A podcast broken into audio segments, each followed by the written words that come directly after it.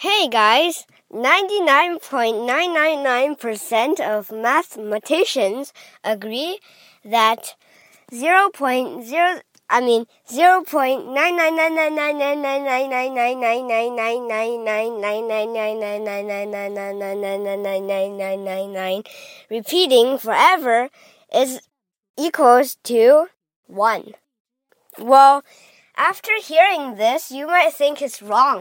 repeating forever is equals to 1. Well, after hearing this, you might think it's wrong but there are two proofs that um, that uh, if you listen to these proofs, you'll think it's obvious that nine nine nine nine nine nine nine nine nine repeating is one. So this is proof number one. Um, so one ninth is uh, zero point one one one one one one one one one one one one. Uh, actually, no, that's not the proof. That's another one. Okay, okay. I just looked at my book, uh, and then uh, here's the proof. So, proof number one x equals 0.9999999. So, 10x, which is 10 times x, in case some of you haven't learned algebra, uh, 10x minus x equals 9. So that means 10 times x minus 1 times x is like 9 times, I mean 9. So you could know that uh, 1 equals 0.9 repeat, repeating. So the second proof is that one third is 0.33333333333, repeating on forever. And then this equation, anyone had learned algebra should know that this equation, uh, both sides uh, multiply or divide by anything. Well, uh, well, you should multiply or divide it by the same number because if you don't, the equation doesn't work. So in this case, if the equation, uh, both sides of the equation multiply by 3, uh, one side is 1 and the other side is 0.99999. There's lots of proofs that prove uh, 0.9 repeating is 1.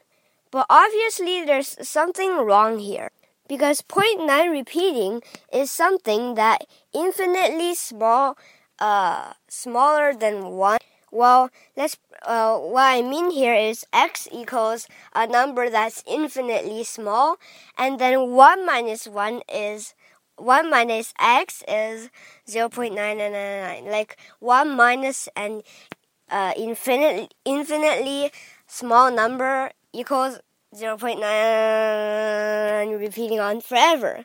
So obviously there's something wrong. What is wrong then? So I'll look in my book for one second.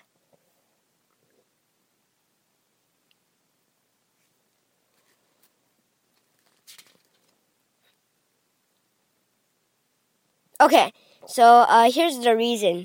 So if you know how to do division in uh, in the vertical mode, you would do like that little sign, like a little roof thingy, and the 1.0 is in it, and then uh, 3 is outside it. So now we're doing 1.0 divided by 3. Okay, so uh, the people who knows uh, how to divide, you should skip this part and then just right go to uh, li like a little bit after. So you do 1.0, but obviously 1 is not divisible by 3. Like, uh, then let's do 10 divided by 3, because it's uh, kind of the same. So 10 divided by 3. Uh, 3 times 1 is 1, times 2 is 6, times 3 is 9, times 4 is 12. That's too big. So we're doing uh, 3 times 3. So the first digit is 3 and then you put the decimal, and then while uh, 3 times 3 is 9. So obviously there's 1 left over. And 10 is not divisible by 3, So we have to add a 0 and get 10 again. And if you do it again, you get 9, and then the next digit is 3, and then you get 1 again, and then you have to make a 10, and so on, so on, so on. That's like uh, repeating on infinitely, so you'll get uh, 1, uh, I mean 10 divided by 3 is 3.33333 repeating on. So every time we divide by 3 here, uh, we used 10 minus, uh, 3 times 3 equals 1. Well, 3 times 3 is 9. 10 minus 9 is obviously 1. Or 10 divided by 3 is 3, 3 dot dot dot 1. And uh, because we're uh, every time we divide 3, uh, there's 1 left over.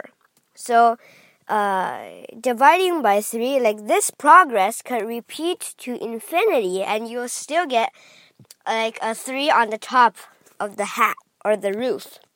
So now the question is like now the equation and the amount uh, the division is correct. So now we'll go back to the equation uh, one third equals 0.3 repeating.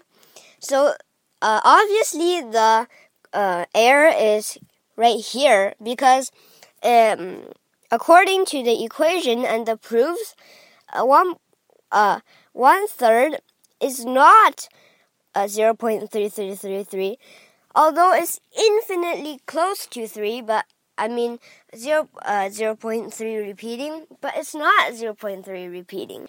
So obviously you can't like uh, say like something equals an infinitely repeating decimal or number. Like you can't say like uh, we're learning pi now. So pi equals 3.141592635.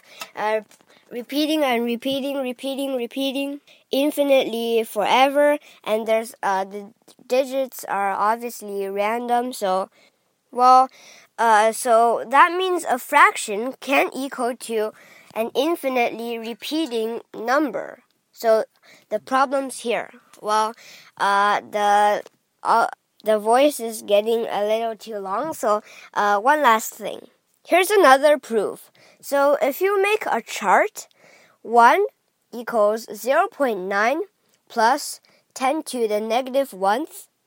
If you don't know your exponents yet, like uh, 2 to the second equals 4, and 3 to the third is, uh, let me, uh, 27, 27 because uh, if the it's to the third, so uh, it's basically to the 3, and there's three threes there, and then you multiply, so 3 times 3 times 3 is uh, 27. So uh, 1 equals 0.9 plus 10 to the negative 1th. That is uh, just basically 10 to the negative 1th is just basically uh, 0.1. And then 1 equals 0.99. Okay, there's two nines and it's not repeating forever. 1 equals 0.99 plus, uh, 10 to the negative second. So 10 to the negative second is 0.01, and 9, 0.99 uh, plus uh, 0.01 is 1. And then uh, if you re repeat this to infinity, you'll get 1 uh, um, equals 0.9, like infinite nines, uh, plus 10 to the negative infinities. So you'll get, uh, if you keep repeating, uh, 1 equals 0 0.9 infinitely, infinity 9s plus 0. So, uh, so now you know the problem is here. If someone asks you in the future, now you know the answer. Bye bye. I hope you've learned something today.